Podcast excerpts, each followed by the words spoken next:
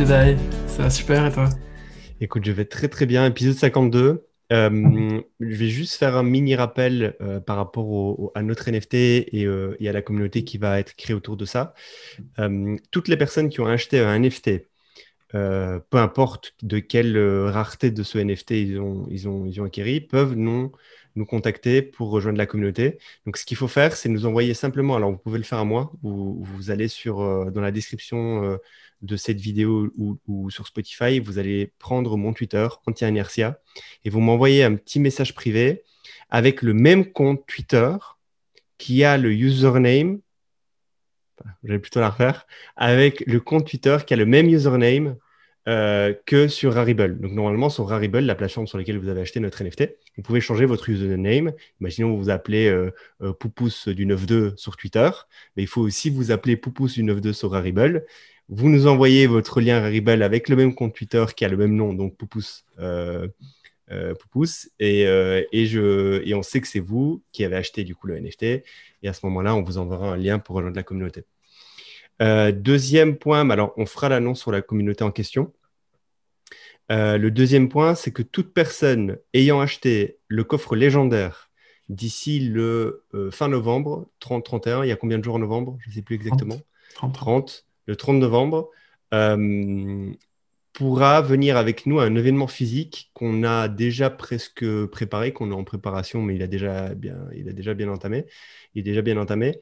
Et, euh, cet événement sera mi, euh, mi, mi-janvier. donc vous avez jusqu'au 31 novembre de cette année-ci, au 30 novembre de cette année-ci, pardon, pour avoir un coffre légendaire euh, et si vous avez le coffre légendaire avant le 30 novembre, vous êtes éligible à venir avec nous à cet événement physique euh, début euh, mi, mi-janvier. Évidemment, si vous achetez un coffre légendaire après le 30 novembre, novembre vous aurez aussi accès à tous les avantages du coffre. C'est juste que pour cet événement-là spécifique du mi-janvier, vous ne serez plus éligible. Mais il y aura d'autres événements plus tard dans l'année pour lesquels vous serez éligible. C'était un peu flou. Est-ce que c'était clair, François? C'est clair. Appelez-moi Soliton. cool. Euh, est-ce que tu veux commencer avec un petit sujet? Moi, j'ai un très long sujet, donc peut-être je préfère te faire commencer avec quelque chose, sachant que le sujet que moi j'ai est assez long. Euh, et donc, vas-y. Bah, écoute, moi aujourd'hui j'ai trois, quatre petits sujets, euh, mais c'est des tout petits sujets, des trucs que, dont j'ai envie de parler rapidement. Et c'est plus des, des pings que j'envoie à l'audience en mode regardez ça, je trouve ça intéressant. Euh, le premier dont je veux parler, c'est celui de Ben Mala. Je ne sais pas si tu vois qui c'est Ben Mala, je t'ai déjà envoyé plusieurs fois sa chaîne YouTube. En gros, c'est un real estate developer, donc c'est un type qui est dans l'immobilier dans dans aux États-Unis et qui est l'antithèse euh, la plus extrême de ce qu'on peut imaginer qu'est un développeur immobilier aux États-Unis. C'est pas le. Si, si, si, si, la chaîne YouTube. Si, si, si, si. C'est trop drôle. Elle est trop drôle, cette chaîne YouTube. Si, si, je vois exactement. Vas-y, vas-y. Donc, donc, ce type euh, est l'antithèse. Pourquoi est-ce que c'est l'antithèse? Parce que quand on imagine un real estate développeur aux États-Unis, on voit le mec avec les dents blanches, euh, la petite, le petit costume, euh, la grosse voiture et, et le healthy lifestyle. Euh, qui va à la salle de sport tous les matins, puis qui, qui fait ses TikTok dans les, dans les appartements qu'il est en train de vendre, euh, qui donne vue sur, euh, qui donne vue sur je sais pas moi, sur le parc à New York.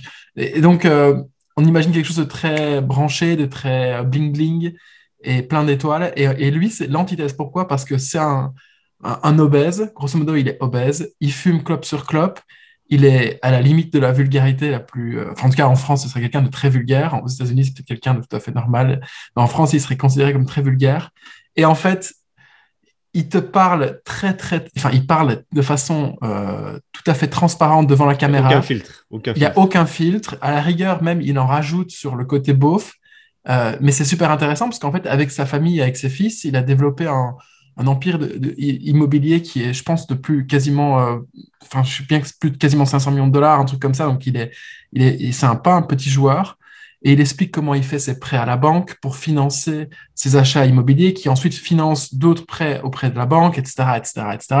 Et en fait, c'est un énorme, un énorme schéma euh, qu'il a mis en place et on le voit aller dans, les, dans, les, dans des propriétés à lui et les rénover. On le voit aller visiter des propriétés avant. Engueuler ses enfants qui euh, qui font pas, qui, font, pas ouais, assez. Il, les, défonce. Ses employés, il les, enfin, il les défonce aussi. Euh, ses contractants, enfin ses, contract, ses contractuels, euh, il, les, il les défonce aussi. Il défonce tout le monde. Et là, au volant de sa Bentley, euh, enfin même pas au volant, d'ailleurs, il est tellement obèse que je pense qu'il a du mal à conduire. Du coup, euh, c'est quelqu'un qui le conduit partout et il est là en train de fumer sa clope à côté, en train de hurler au téléphone sur quelqu'un. Donc c'est vraiment euh, raw, c'est 100% naturel. Et, je trouve ça intéressant, l'air de rien, de regarder un petit peu comment ce type-là fait son business. comment il organise tout ça, comment le, système aux États-Unis ça fonctionne pour pouvoir faire des, prêts en banque et comment faire grandir son immobilier. Euh, et, euh, et, même le lifestyle qu'il a, c'est bon, pas du tout un lifestyle qui me fait rêver, mais c'est un lifestyle qui est intéressant parce que c'est presque un show en fait. D'ailleurs, il avait un show dans le passé, etc. Et je trouve ça intéressant qu'il ait fait ce move-là de passer de son show euh, dans le passé qui était à la télé à une chaîne YouTube il y a quelques années, qui fait que grandir cette chaîne YouTube et qui est et le, type, c'est vraiment une figure aux, yeux des aux yeux de ses auditeurs. Enfin, pour ses auditeurs, c'est quelqu'un qui, qui est très très intéressant. Donc, je vous conseille à tous d'aller voir cette chaîne.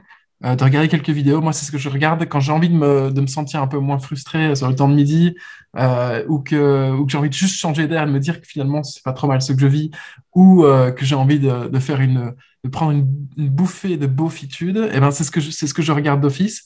Et l'air de rien, derrière toute cette apparence, j'apprends plein de choses. Donc, euh, allez regarder. Dites-moi ce que vous en pensez en commentaire.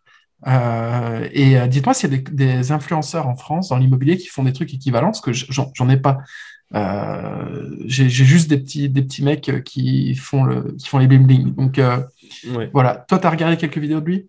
Ouais, je regardais aussi. Euh, je regarde pas de façon récurrente, mais j'en ai, ai, déjà vu quelques-unes plic-ploc sur, sur plusieurs. depuis, depuis que tu me l'as envoyé. ça fait bien plus d'un an, je pense, que tu m'as envoyé cette chaîne et j'ai regardé à plic-ploc plein, enfin, plusieurs vidéos. Et pendant le Covid euh, aussi, il a expliqué toutes les galères qu'il avait pendant le Covid et tout. Et en fait, je crois que j'ai commencé à regarder pendant le Covid, au début du Covid, que tu m'as envoyé ça. Euh, c'est très drôle. Enfin, moi, j'aimais bien. Euh, je, je, kiffe le personnage. Il engueule tout le monde. Mais en fait, il est, il est insultant et tout. Et des fois, mais tu vois qu'il est bienveillant avec les gens. C'est juste que. Ah ouais. C'est du second degré la plupart du temps. Ça, ouais. Mais c'est du second degré qui, si tu le prends au pied de la lettre, tu peux vraiment ah, le prendre mal. Quoi. clairement, clairement. Quelque chose que tu peux plus faire, enfin, que tu... et peut-être que c'est une bonne chose que la plupart des gens ne font plus aujourd'hui dans la façon dont ils traitent leurs euh, collaborateurs. Quoi. Ah, Mais non, intéressant à suivre. Après, tu vois, dans leur bureau avec ses collaborateurs, là, leur bureau, et tu vois qu'il n'y a que des beaufs sur leur truc, avec des montagnes de papier, et lui il débarque, il engueule tout le monde, comme ça, et puis il se barre. c'est trop drôle. Et, et, ce qui est intéressant, c'est que des fois, tu vois, il fait ses petits calculs en live et ça paraît tellement simple. On, on dirait vraiment, le gars, il doit, il doit, probablement être très intelligent, mais dans la façon dont il réfléchit, son process, ses étapes pour savoir s'il investit ou pas, ça a l'air relativement doigt mouillé une feuille, et Google quoi, Sheet. Ouais, c'est ça, Ouais, c'est ça. une Google Sheet dans le meilleur des cas et dans le, dans le pire des cas, c'est vraiment une feuille blanche. Il fait OK, je peux emprunter à 4%, je dois mettre autant d'apport, la banque va amener autant, la banque va demander autant d'intérêt. Ça veut dire que chaque année, je gagne autant sur cette propriété. Est-ce que j'achète ou est-ce que j'achète pas? Et ce qui est intéressant, c'est qu'il fait principalement, d'après ce que j'ai compris, euh, ou en tout cas, c'est une de ses, une de branches d'activité. principalement, non Non, en tout cas, d'après ce que j'ai compris, c'est surtout de l'immobilier commercial. Donc, c'est-à-dire Oui, qu'il achète ça, ouais, ouais, ouais. des grands centres commerciaux euh, qui, qui ont déjà des locataires à l'intérieur. Et lui, en fait, il est sûr que les, il regarde un peu quelles sont, quelle est la tête des locataires, si c'est un business qui fonctionne ou qui fonctionne pas. Et comme ça, il est sûr, en fait, que derrière, c'est directement des rentrées de cash euh, pour lui. C'est que l'immobilier commercial, c'est quelque chose que je connais pas très bien, tu vois. On connaît beaucoup l'immobilier euh, euh, de, de locataires, euh, enfin, de, je sais pas comment on appelle ça, privé, Locatif. Locatif, ouais. Mais c'est aussi de l'immobilier locatif, mais c'est juste que c'est euh, commercial, du coup. Je sais, je sais pas, en bref. quoi. Ouais, Ouais. Donc c'est intéressant de voir aussi. Et ouais, il flippe des fois des, des maisons, il a des hôtels aussi. Ouais, des hôtels, ouais. Euh, avec son, un, un de ses fils euh, détient un hôtel et c'est sa cible préférée. Parce que euh, selon lui, il fait jamais bien les trucs. Ouais, parce qu'il euh, passe des fois dans ouais. l'hôtel et il est là en Ça, il fait ses tours. T'as pas fait ça, t'as pas fait Ouais. ça. Et du coup, le, le, le fils, il se fait défoncer. C'est un peu Philippe, le, le Philippe Etchebest beauf de, Exactement, putain. de l'immobilier aux États-Unis. Exactement, tu as trouvé le, le, le profil, euh, la personnalité parfaite. Euh, Donc voilà. Trop cool. Non, non, c'est, j'adore, j'adore, j'adore. est-ce que tu veux que je te, raconte mon histoire ou elle, est assez longue C'est pas une histoire, c'est, c'est vous faire découvrir un, un, business, un business littéralement, mais qui est, c'est, une petite histoire assez longue et c'est assez, c'est un ovni pour le moment. Tu veux que je t'en parle? Vas-y. Dis-moi, j'attends ton, approbation pour en parler. Mmh, c'est de Tiger Global. Je sais pas si je t'ai envoyé l'article. Est-ce que tu as eu le temps de le lire ou pas? J'ai pas lu l'article. Il est très long, il est lourd, il est fastidieux. Donc si tu l'as pas lu, tant mieux, je vais te le résumer. En gros, tu n'auras pas besoin de le lire. On le mettra quand même, on essaiera de le mettre en description. Mais là, en gros, je vais vous dire euh, tout ce qu'il faut savoir sur l'article. Bon, euh, Tiger Global, c'est un hedge fund. C'est un fonds d'investissement qui est en train de devenir euh, le hedge fund le plus puissant, connu et réputé dans le monde des startups, en Europe, en Asie, aux États-Unis. Et, je vais vous expliquer la naissance de Tiger Global et pourquoi en fait ils sont si, ouf que ça. Mais il faut savoir qu'aujourd'hui en Europe, déjà on prend juste l'Europe, toute boîte digne de ce nom qui fait une série A euh, qui arrive à faire une série A parle au moins une fois euh, à 100%, euh, enfin dans 100% des cas, parle au moins une fois avec quelqu'un de Tiger Global et sort de là en se disant Wow, ces mecs sont des machines, c'est des machines de guerre. Et, et, donc, je vais vous expliquer d'où, du comment, etc. Bon, donc Tiger, Global, c'est un, un, hedge fund qui fait le métier de VC, donc c'est-à-dire qui met de l'argent dans, dans, dans, des startups, prendre, prendre de l'equity dans les startups contre, de la, contre, du cash. Et euh, ils ont une thèse, c'est qu'en fait, on est toujours au début de la révolution digitale. Donc tout le monde dit, euh, il y a 10, 15, 20 ans, euh, c'était le début de la révolution digitale, là ça continue, mais on n'est pas dans le début. Eux, ils disent, non, non, non, non, en fait, la fenêtre de tir, elle est beaucoup plus longue. Et en fait, là, on est toujours au début. Et du fait qu'on est toujours au début, on peut encore overpayer les rounds. C'est-à-dire qu'on peut toujours donner plus d'argent qu'on qu'on est censé donner dans un round d'investissement. Et alors, je vais t'expliquer pourquoi plus tard. Et vu qu'on est encore au début. C'est-à-dire que selon eux, les magnitudes de croissance qu'on a vues jusqu'à aujourd'hui vont être mhm. surpassées plus tard. Et on, on, les gens qui sont dans le venture font mal les projections. Et selon eux, les projections, elles peuvent, faire, elles peuvent être plus, beaucoup plus grandes que ce que euh, on connaît, euh, que, ce que, que, ce que les gens font comme projection euh, de façon traditionnelle et normale dans le monde de la finance. Ils ont aussi une nouvelle façon de déployer du capital. Ils sont extrêmement rapides et euh, dix fois plus rapides qu'un venture capitaliste traditionnel. Euh, et ils ont aussi d'autres particularités, comme par exemple, ils outsourcent leur due diligence. Euh, ils s'impliquent presque pas du tout dans les deals. C'est-à-dire qu'ils donnent l'argent et puis se barrent et on ne les entend plus. Ce qui est quelque chose qui est très souvent décrié par les entrepreneurs de se dire euh, nous, on veut des VC, comme on dit, impliqués, qui mettent la main à la pâte, qui, euh, peuvent nous aider, qui peuvent euh, retrousser les manches et venir au charbon avec nous. Ben, eux, c'est l'opposé. C'est clairement tout l'opposé. Et, après, je vais te donner plus de, de détails sur pourquoi c'est assez ouf ce qu'ils font et pourquoi tous les entrepreneurs en fait rêvent d'avoir Tiger Global aujourd'hui au capital et, pourquoi en fait c'est ces petits avantages qui sont donnés euh, sont en fait beaucoup plus profonds que ça et sont beaucoup plus intéressants que ça. Et euh, en gros, la structure de Tiger Global, elle est comment? Enfin, l'histoire plutôt de, Tiger Global. Tiger Global, en fait, est une espèce de filiale d'une autre société qui s'appelle Tiger Management. Tiger Management a été créé par un mec qui s'appelle Julian Robertson, euh, qui est une des stars de Wall Street ces 50 dernières années. C'est la star de Wall Street. Et il a en fait très jeune rejoint Wall Street. Dans, sa vingtaine, il a rejoint Wall Street. Il a commencé par des petits échelons en tant que trader, puis il est monté comme dans, des hedge funds. Et à 47 ans, euh, il euh, quitte Wall Street et déménage en Nouvelle-Zélande avec sa famille. Il veut totalement décrocher du monde de la finance et veut écrire un roman. Au bout d'un an, euh, flop, il se dit bon les romans c'est pas fait pour moi, je suis beaucoup plus balèze en, en, finance. Euh, vas-y, je retourne à New York et donc dans les, années 1980, il revient à New York et il crée un hedge fund qui s'appelle Tiger Management, qui est un hedge fund, hedge fund qui euh, commence avec pas beaucoup d'argent. Alors dans les années 80 c'était quand même beaucoup d'argent, c'était 8,8 millions de dollars. C'est pas énorme pour un, pour un fonds. Euh, à l'époque, on peut dire que si on fait un rapport de, qu'est-ce que valait l'argent, ça, ça pouvait valoir 20 millions, ce qui est vraiment pas énorme, avec une thèse d'investissement qui est drivée par les fondamentaux. Donc, comme vous savez, il y a différents types de façons d'investir dans le monde. Vous pouvez avoir une analyse très analytique et très euh, euh, price-driven. Puis vous avez euh, des façons d'investir qui, qui, sont basées que sur les fondamentaux de business. Et, voilà, il y, a plein de façons d'investir. Eux, ils étaient fondamentaux driven et ils ont réussi à flipper 8,8 millions de dollars en 21 milliards de dollars en 20 ans.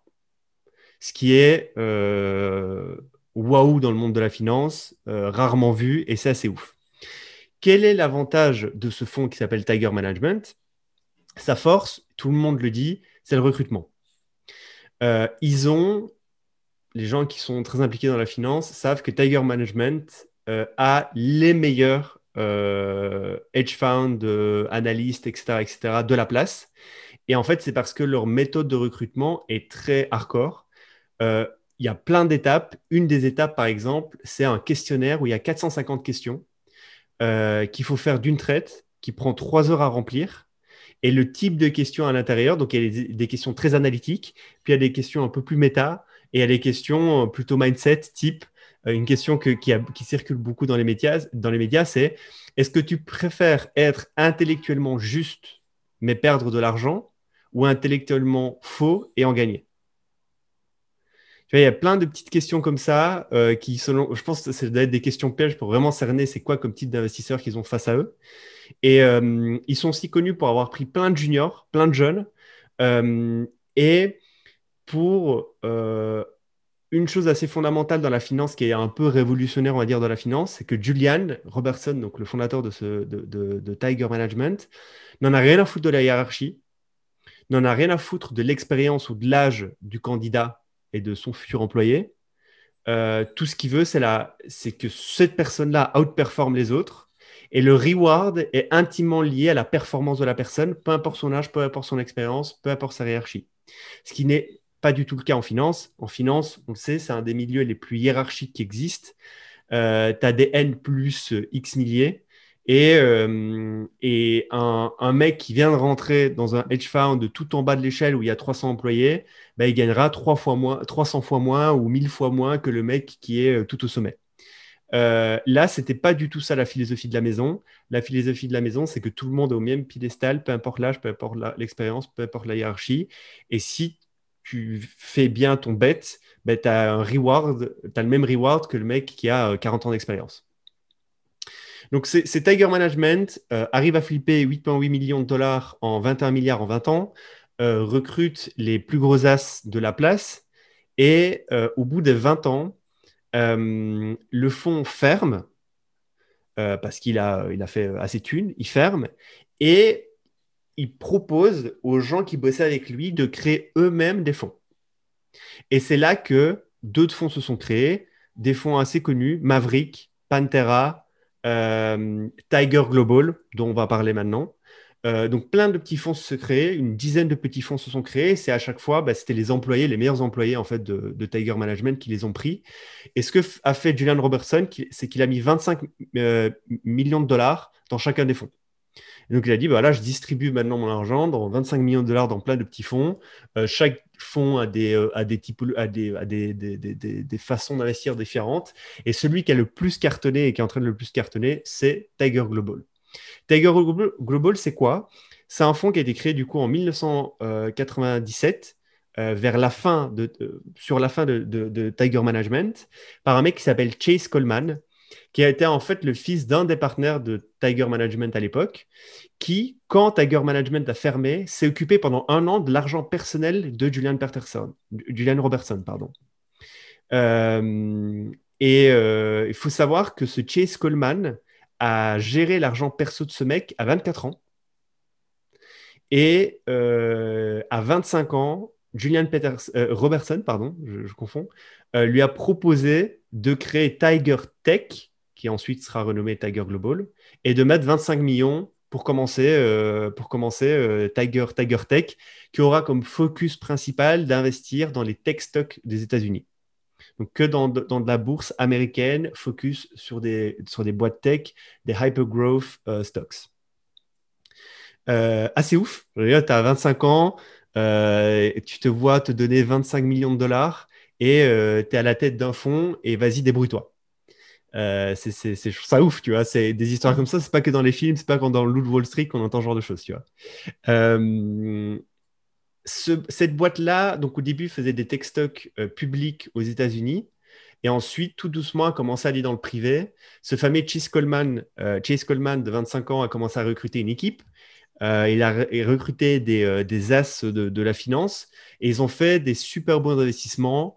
Mail.ru, Mac Maktoub, DangDang, Zynga, LinkedIn, Flipkart. Donc, ils ont vraiment fait des, euh, top, des top deals. Euh, et la principale critique qu'on donnait au fond Tiger Tech, qui a après été euh, renommé Tiger Global, donc je vais l'appeler Tiger Global, c'est que Tiger overpayait les deals. Et du coup, du fait qu'ils overpayaient les deals, ils passaient toujours en priorité sur les term sheets. C'est une grosse critique que le monde du VC leur faisait. C'est oui, mais vous payez beaucoup trop. Euh, du coup, ça leur ça permettait de passer toujours en priorité. C'est pas quelque chose qui est toujours bien vu dans l'écosystème des, des, VC. De 2000 à 2010, ils ont fait que 30 deals, pas beaucoup, euh, sur 10 ans, mais c'est ce qu'un fonds traditionnel fait. Euh, un fonds, des fonds qu'on connaît font, ne font pas, font pas énormément de deals. En 2021, vas-y. Tu sais à quel, à quel moment ils rentrent dans les fonds? Enfin, dans les startups? C'est série A Seulement si des séries À ce moment-là. À ce moment-là. Ok. Euh, en 2021, euh, jusqu'à aujourd'hui, là, donc on n'est pas encore fin de l'année, ils ont fait 286 deals. Juste dans l'année là. Donc ça vous donne un ordre d'idée. En 10 ans, ils font 30 deals. En un an, ils font 10 fois ça, ils font presque 300 deals. Euh, vous allez me dire, non mais ok, mais c'est quoi le truc de ouf qu'ils ont? Pourquoi ils sont incroyables? Qu'est-ce qu'ils ont? Bon, un des avantages principaux de Tiger euh, Global, euh, c'est que Tiger Global, alors j'ai eu un peu du mal à comprendre la structure des chiffres et, c'est pour ça aussi que je mettrai l'article, le, déploie trois fois plus vite de l'argent que tous les autres fonds du monde. Euh, en gros, ce qu'ils font, c'est que l'IRR, qui est en fait le rendement annuel qu'ils peuvent avoir sur le fonds, est en général 10% plus petit que ce qu'un fonds traditionnel peut avoir. Un fonds traditionnel arrive à avoir 30% de retour sur investissement, alors que eux arrivent à en faire 20, des fois 25% par an. Le truc, c'est qu'ils déploient beaucoup, beaucoup plus de cash et trois fois plus vite. Ce qui fait que leurs investissements sont condensés sur une période de temps, ce qui fait que par an, même si le rendement est plus bas, leur LP, au final, gagne plus d'argent tous les ans. Euh, du coup, ils attirent, les plus gros LP qui mettent les plus gros tickets. Et du coup, ça leur permet d'avoir beaucoup, beaucoup, beaucoup, beaucoup de cash. Et c'est ce que les LP adorent parce que chaque année, ils peuvent avoir euh, plus d'argent qui est déployé euh, trois fois plus vite et dans trois fois plus vite de boîtes. un autre avantage de Tiger Global, c'est que Tiger achète ses deals, achète ses leads. C'est-à-dire quoi? Euh, ça veut dire que un des trucs les plus durs que les VC ont, il y a deux, choses que les VC détestent, c'est ne pas, ne pas être au courant des deals. Un VC s'en fout si euh, il a eu un deal devant lui, il a eu une proposition d'investissement devant lui et euh, il aurait pu investir et il l'a pas fait parce qu'en fait, ça allait contre sa thèse d'investissement. Là, il va se dire, et, au final, la boîte, elle cartonne, elle fait x1000. Bon, bah là, il va se dire, putain, j'ai raté ça, mais pas en mode j'ai raté l'opportunité d'investir, parce qu'il avait l'opportunité d'investir, mais en mode, bah, j'ai pas été assez contrarié, hein, ou bien ma thèse d'investissement était fausse là-dessus, ou bien j'ai pas vu les weak spots, ou bien, ou bien, ou bien, ou bien, tu vois. Par contre, quelque chose qu'il déteste, c'est ne pas voir les deals devant sa table. Euh, c'est-à-dire ne pas savoir ce qui se passe sur le marché. C'est pour ça que tous les VC parlent tout le temps à tout le monde. C'est parce qu'en fait, ils veulent, ils veulent du signal. Ils veulent du signal et ils ont besoin d'une masse de signal. Ce que Tiger fait, c'est qu'ils mettent 25 millions dans tous les petits fonds VC du monde. Donc, dès qu'il y a un nouveau fonds qui se lève, ce fonds, il mm. va faire quoi? Il va chercher, il va aller contacter plein d'autres investisseurs, dire est-ce que ou de grandes familles ou d'autres gros fonds comme Tiger, est-ce que vous voulez mettre chez moi? Eux, deux fils, ils mettent 25 millions. Ce qui leur permet d'avoir le les signaux faibles que tous ces petits fonds arrivent à voir partout dans le monde. Donc, de un, de une, ils arrivent à capter tous les signaux faibles et donc forcément, ils voient tous les, tous les deals. De deux, ils ont aussi une très très grosse réputation d'être euh, les investisseurs les plus rapides de la place. Je vais vous expliquer par quoi les plus rapides. Euh, et deuxième chose, ils payent des centaines de millions de dollars des boîtes de consulting, Bain et d'autres, pour faire du scouting de marché spécifique. Par exemple, ils vont dire, nous, là, on va se focus euh, sur le Web 3. Je veux savoir, Bain, je te donne 100 millions cette année et je veux savoir que tu, me dises exactement tout ce qui se passe dans le Web 3 et que tu me dises exactement qui je dois pinguer à quel moment pour avoir accès à tel tel deal. Donc en fait, c'est des boîtes de consultants qui bossent pour eux. Ce qui normalement est une ressource interne. En général, tu prends des deal sourceurs en interne, euh, c'est des jeunes analystes ou autres. Eux, ils outsourcent toute cette partie-là. Ils outsourcent pas que cette partie-là, partie-là, ils outsourcent aussi la due diligence. Ça veut dire que quand euh, ils savent que le Web 3 est en train de boomer, il n'y a pas un mec en interne qui paye full time et qui va faire une analyse sur le Web 3 et qui va faire un report de 10 pages? Non, ils payent des centaines de millions de dollars à euh, des boîtes de consultance Bain est leur plus gros client, pour le coup. Enfin, ils sont, ils sont le plus gros client de Bain, qui vont faire des analyses pour eux hyper pointilleuses sur, le marché, sur ce marché en, question. Ce qui fait que, et, là on en vient à la rapidité d'exécution de Tiger, euh, Global, quand ils savent qu'ils veulent investir dans un entrepreneur, euh, lors du premier call, qui est souvent en général, ça se passe comment avec VC Le premier call, c'est un call de prise de connaissance. Donc, on, fait un peu connaissance, tu me pitches un peu ce que tu fais. Puis, on va peut-être faire un deuxième call avec moi ou avec un de mes partenaires euh, pour euh, creuser un peu plus, tu vois, pour te poser un peu plus de questions, pour te challenger, parce que j'ai pu, j'ai pu réfléchir à la boîte que tu es en train de monter, etc. Donc là, je vais commencer à challenger. Et après, je ferai ma décision. Eux, c'est pas du tout ça. C'est un call. Pendant le call, ils viennent déjà avec le report complet du marché du mec. Il y a des témoignages d'entrepreneurs en Serie A où ils ont eu des mecs de Tiger Global qui en Zoom connaissaient plus d'infos sur le marché que l'entrepreneur lui-même.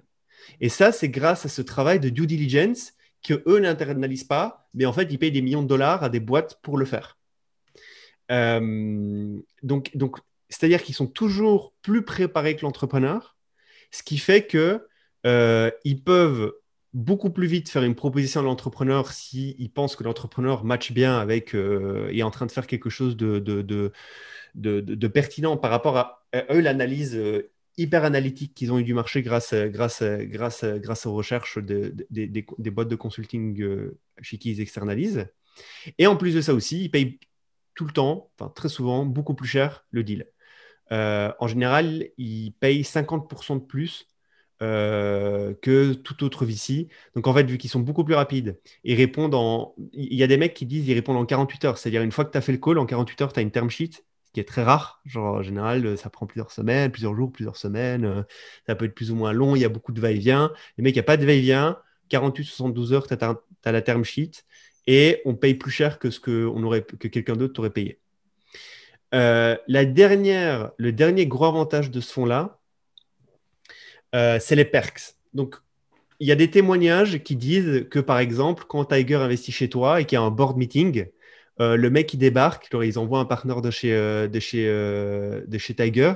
Le mec qui débarque, il est sur son tel, il te regarde même pas, il parle même pas pendant la réunion et puis il se barre.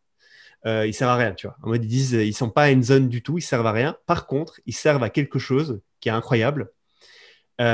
c'est que quand tu veux expand ta boîte, donc quand tu veux attaquer des nouveaux marchés, euh, ils, vont être hyper, euh, euh, hyper pourquoi Et souvent, ils vont être game changer parce qu'en fait, ils vont externaliser aussi ce, ce taf-là aux boîtes de consulting avec qui ils sont partenaires.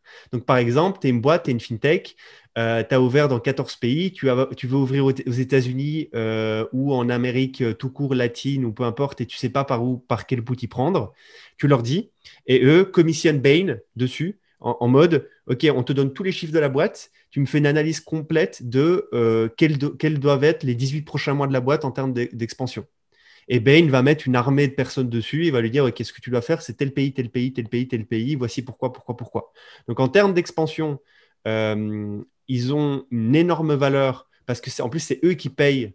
C'est Tiger Global qui paye Bain. Et en fait, ça coûte des millions, c'est des millions de payer ces mecs-là euh, pour faire ce travail-là de recherche. Donc là-dessus, ils sont super puissants. Et la deuxième chose, c'est encore la question du, de payer des consultants pour faire un taf. c'est de trouver les meilleurs profils du monde pour le rôle X. Donc, imaginons que tu dois ouvrir l'Amérique latine, que tu es sur de la fintech euh, de, euh, et ta sous-catégorie, c'est du crédit euh, conso sur une population ric-rac. il te faut, pour, pour ouvrir ce pays-là, le meilleur head-off du pays qui a toutes les bonnes connexions, qui comprend ce marché à la perfection. Tu demandes à Tiger Global. Tiger Global commission Bain ou une autre boîte de consulting pour aller chasser ce mec-là. Et donc, tu sais que tu auras le meilleur mec pour, euh, pour, euh, pour ce poste-là clé.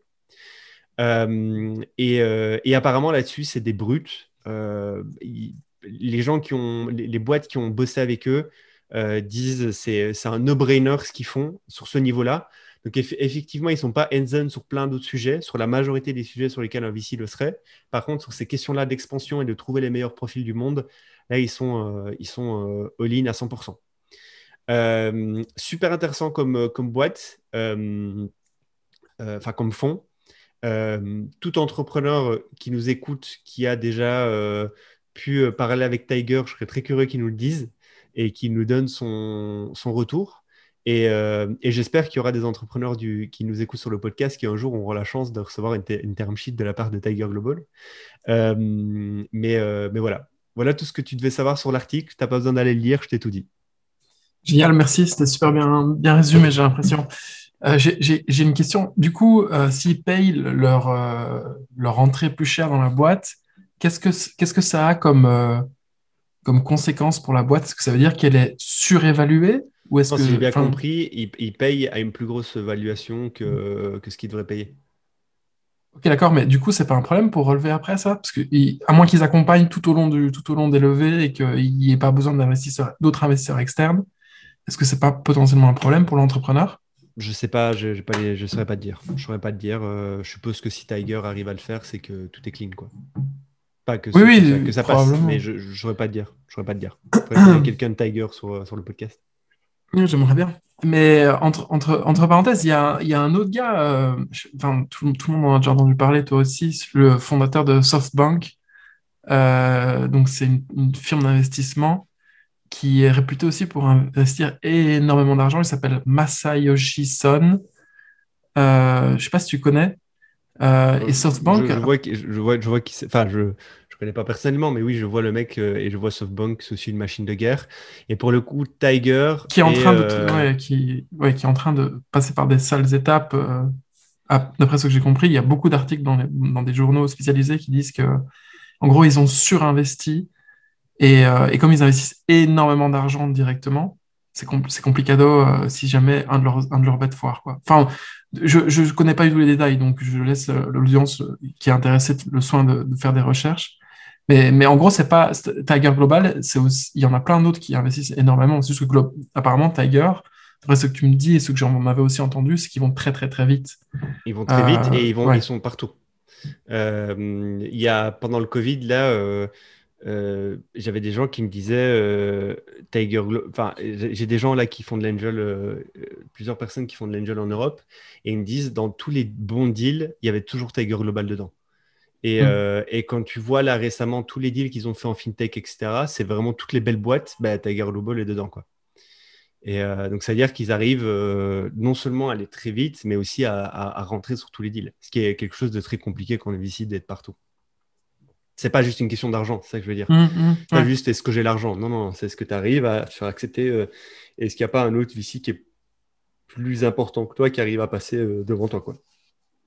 Et tu connais des boîtes qui, tu connais des entrepreneurs qui ont déjà dealé avec euh, à titre personnel, non. Euh, après, dans l'article, tu as une liste d'entreprises dans lesquelles ils ont mis. Après, tu vois, en 2021, ils ont fait 300 boîtes. Donc, ah il y a de fortes probabilités qu'on connaisse des boîtes dans lesquelles ils ont investi. Par exemple, dans la euh, instant euh, delivery euh, groceries, comme, ah. etc. Comme Cajou, etc. Cajou, etc. Bah, tu, tu, regardes, ils ont, fait, ils ont fait une dizaine de deals là cette année, et en Europe seulement. Et il y a Getir, enfin plein de trucs où genre, on l'a déjà entendu, tu les as vus dans le métro, genre de choses quoi. Ok. Est-ce que tu sais, parce que du coup, il y a pas mal de choses qui se passent en ce moment dans le marché du, du venture capitalisme. C'est assez intéressant, vu que l'argent est réellement une, une, commodité de plus en plus. Il y a d'autres stratégies qui se mettent en place que juste le, le gros chèque qui arrive. Donc, tu as parlé de Tiger Global, on a parlé de SoftBank un petit peu. Est-ce que tu comprends pourquoi A16Z embauche tellement de gens? En tout cas, c'est ce que je vois passer sur Twitter sans arrêt. A16Z euh, embauche énormément de gens. Mmh. Euh, tu me dis si j'ai bien compris le truc. Euh, est-ce que tu sais pourquoi? Est-ce que tu sais comment? Est-ce que tu sais si c'est avéré, pas avéré? Quelle est la stratégie? Oui, oui, oui, non, ils embauchent de ouf, surtout sur leur nouveau fonds crypto. Là, il y a, il y a, un nombre, il y a, tu sais, ils ont relevé de, un fonds de plusieurs mmh. milliards full crypto et il y a un nombre incalculable de personnes dessus. Euh, juste pour voir passer tous les deals. En fait, quand tu recrutes quelqu'un, c'est. Euh, y a... Donc, eux, ils internalisent, contrairement à Tiger Global qui externalise. Donc, c'est pour ça qu'ils oui, embaucheraient. Il y a ça. Et donc, tu embauches quelqu'un pour plusieurs raisons. Soit tu l'embauches pour son réseau, euh, soit tu l'embauches parce qu'il est. Donc, ça veut dire qu'il est immiscé dans certains réseaux que, dont toi, pour lesquels toi, tu n'as pas accès. soit parce qu'il est ultra smart et qu'il a une, une capacité d'analyse qui est supérieure à la moyenne. Euh, euh, et, c'est pour ces deux choses-là que tu le, tu le recrutes. Et, euh, et les, les, gens de, de, de Anderson sont. les nouvelles recrues sont apparemment match un des deux ou des deux de ces, de ces, de ces, de ces, de ces critères-là. Quoi. Il y a beaucoup de très jeunes euh, très très très très jeune euh, chez, chez, chez, dans, dans, le dernier fonds, là, dans le nouveau fonds crypto de Horowitz, il y a plein de jeunes, je ne sais pas si tu as vu, enfin, je sais pas si vous avez passé, des gens qui viennent de terminer leurs études, Harvard, Oxford, etc., qui euh, sont très souvent well connected avec des têtes de ce monde très jeunes qui vont certainement jump en Web3.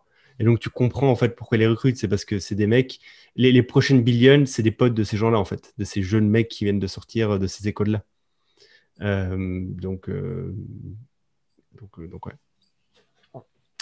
Est-ce que c'est toujours un truc qui t'intéresse? Bah, D'une façon ou d'une autre, c'est ce que je fais avec le fellowship. Ouais, c'est un, un, peu. C'est pas, pas, le taf de VC à proprement parler, mais c'est un dérivé. Donc, oui, clairement. clairement. C'est super comme, comme taf. C'est-à-dire que tu euh, t'investis dans des gens qui, techniquement, travaillent à ta place. Quoi. C'est vrai. C'est ça. C'est euh, Jean de la Roche-Brochard le dit souvent sur, euh, sur ses interviews, etc. C'est que c'est enfin, le travail le plus euh, disgracieux vu de l'externe, parce que où tu peux te plaindre le moins, parce que ce que tu fais, c'est que tu alloues du capital.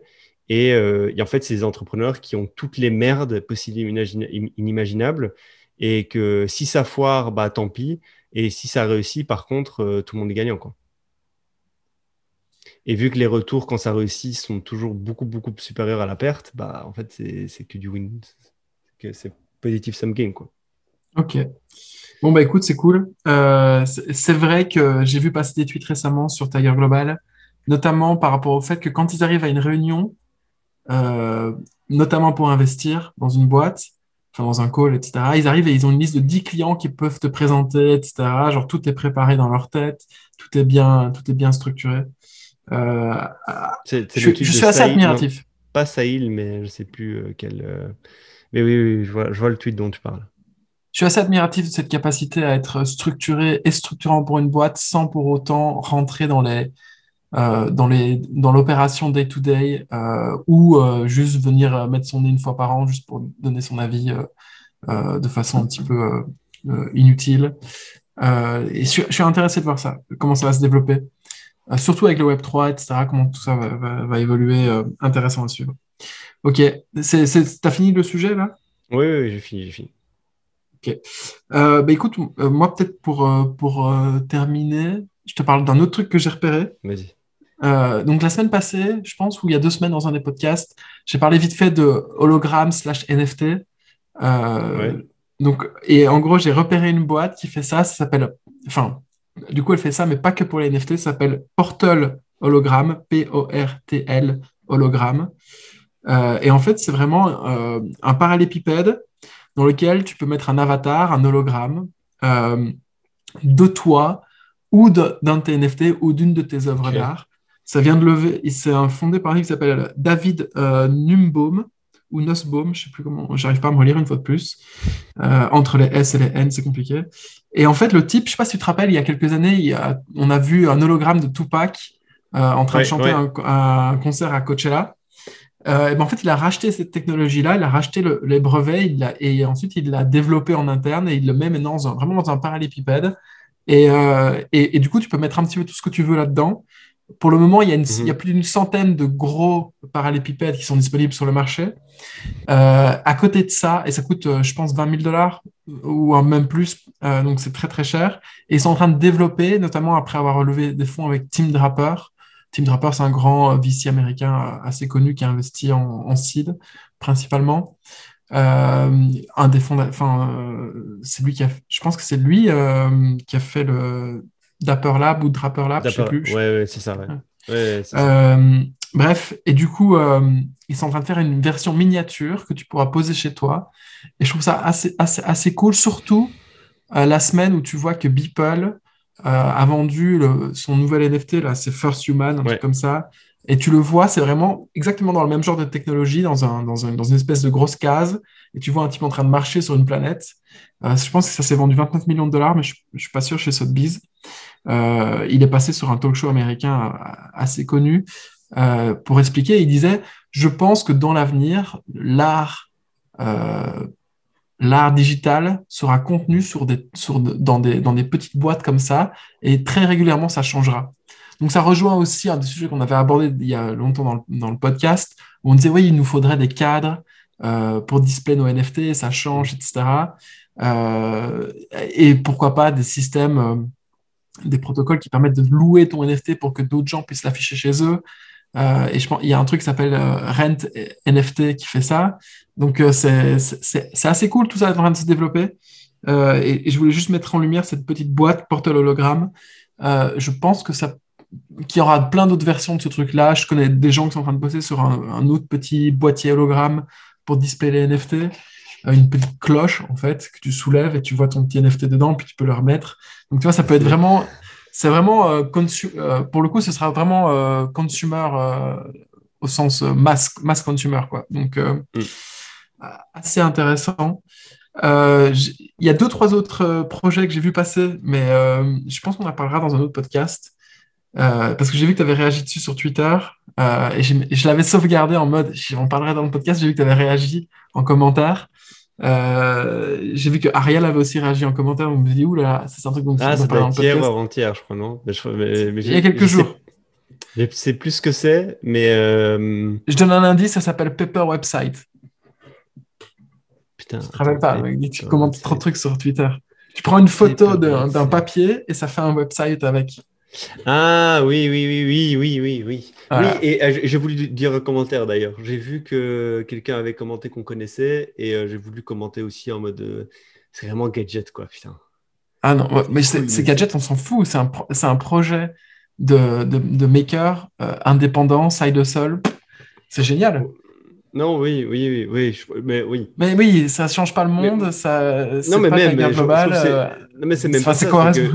Non, mais c'est même pas ça. C'est que je me dis vraiment. Euh, après, je n'ai pas creusé, donc je n'ai pas critiqué. Mais je me dis vraiment, ah, de ce que j'ai vu, c'est-à-dire, tu peux créer un site internet en décidant sur une feuille de papier. Euh, je me dis, c'est rajouter de la complexité là où il n'y en a pas à en avoir. Non, mais tu peux imaginer euh, une petite blogueuse de voyage qui, qui, qui, préfère écrire dans son carnet et qui a l'habitude d'écrire dans son carnet au cours de ses voyages et puis ensuite qui retranscrit tout sur son ordinateur à chaque fois. Euh, peut-être que ce genre de, cible-là. Par exemple, il y, a une fonctionnalité sur, euh, sur, euh, sur, sur l'iPad, je pense, ou sur une application une Note ou je ne sais pas quoi, où tu peux effectivement, avec, son, avec ton stylet, écrire comme, comme si tu écrivais à la main. Et en fait, ça se mhm. retranscrit en lettres, lettres numériques blog, tu vois. Hmm. Ça, c'est cool. Ça, je trouve ça trop cool. Je comprends, tu vois. Je comprends qu'il y a des gens qui ont la, qui ont la créativité, qui, qui ont tout, qui, qui, qui fusent beaucoup plus quand ils écrivent à la main. Et du coup, retranscrire, c'est chiant. Fine, ça je comprends. Par contre, le fait de créer un site internet, je je, je comprends pas. Mais, mais après, euh, à, creuser. Par contre, ce qui doit certainement être très intéressant, c'est la technologie derrière, plus qu'autre chose. Et je pense que la valeur là-dedans, c'est plus dans la technologie qu'il y a derrière. Ouais, probablement, ça, utilise un truc comme GPT-3 euh, en mode. Euh, c'est J'en sais rien. mais en tout cas, c'est par un site, un site, c'est un site de sol d'un petit mec qui est un indie hacker, donc probablement qu'il a qu'il a capitalisé sur d'autres technologies pour pouvoir construire juste ce petit service-là, en fait, qui répond aux besoins d'une micro-niche euh, et que ça lui permettra de gagner un petit par peu exemple, oui, il y, a des applications, par exemple, tu peux écrire euh, sur un notepad, euh, en écrire de façon digitale avec ton, avec ton, avec ton clavier. Et en fait, en fonction. Non, non, non, non, vraiment ah, sur ton clavier, pas, pas, pas comme ça, vraiment, tu écris avec ton clavier d'ordinateur. Et en fait, en fonction de ce que tu écris, et ça te crée ou pas, enfin, ça te crée un site internet et ça rajoute des bouts dans ton site internet par rapport à ce que tu écris. Donc, par exemple, tu dis, je veux. une, page de blog supplémentaire. Ouais, une page de blog supplémentaire. Sur la page de blog, je veux qu'il y ait quatre champs, quatre sections. Le, sur la première section, je veux un bouton. Et en fait, tu écris ça et ça s'affiche, tu vois. Et là, pour le coup, j'utilise GPT-3. Ah oui. Euh, je sais pas. Moi, je trouvais ça bien. Euh, c'est peut-être gadget, mais je pense que ça peut répondre. c'est un peu comme Card au début, tu vois. Euh, ouais, mais Card, c'est du drag and drop. C'est pas, pas, pareil. Là, c'est vraiment. J'ai l'impression que genre dessiner le truc, c'est. Je sais pas. Je sais pas. En fait, pour moi, c'est tellement compliqué techniquement d'avoir quelque chose de fonctionnel qui fonctionne bien hmm. qu'en fait, ça rajoute une complexité dans le processus. D'après ce que j'ai compris, tu fais pas ton design. En fait, c'est vraiment principalement pour le contenu, mais j'ai peut-être pas. J'ai ah, c'est peut-être moi aussi qui, tu vois, je, a priori, hmm. a priori, j'en ai plein quand on hmm. voit un truc comme ça passer, donc euh, il faudrait que je creuse. Bah, tu creuseras et tu m'en parleras. Ouais, on verra. Si c'est intéressant, je verrai. Euh, ok, d'accord. Bon, bah écoute, cool. Euh, je te parlerai d'autres trucs la prochaine fois. Que doivent faire les auditeurs? Les auditeurs, ceux qui nous aiment toujours ou, et qui sont en, en grand nombre, n'hésitez pas à liker, partager euh, et commenter notre vidéo YouTube, mettre 5 étoiles sur Apple Podcast, vous abonner, mettre la petite cloche sur Spotify. Euh, ça nous, en fait, ça nous, ça nous fait mieux ranker sur, euh, sur, sur l'algorithme YouTube. Il y a pas mal de changements qui vont arriver, je pense, sur, sur YouTube dans les prochains mois. On travaille, on travaille un peu là-dessus avec Jedi en, en parallèle de, la création du contenu. et une fois de plus, N'hésitez pas à contacter Jedi sur euh, Twitter avec euh, votre, euh, votre username rarible qui doit correspondre à votre, à votre username sur, sur Twitter pour qu'on puisse vous ajouter dans un Discord dans lequel on partagera des infos sur ce fameux week-end de mi-janvier qui s'annonce enfin, plutôt bien. Je, je suis assez content. non, je suis assez content. Je pense qu'il y a moyen de faire un truc cool et que ça va plaire aux gens qui participeront. Je pense et, et, voilà. Et on va essayer de vous. Enfin, du coup, tout est, tout est réservé là, mais on va essayer de vous tenir au courant le plus vite possible pour que vous puissiez prendre les dispositions nécessaires pour vous rendre sur place. Vous libérer. Puisque c'est euh, dans un endroit idyllique, vous allez voir. C'est du secret pour le moment. bon, je vous laisse, on vous laisse. Snapshot le 30. Snapshot le 30, 30 novembre, donc il faut avoir le NFT légendaire avant le 30 pour être éligible. Voilà. Allez, je te laisse. Bonne journée ciao. Ciao, ciao, mec.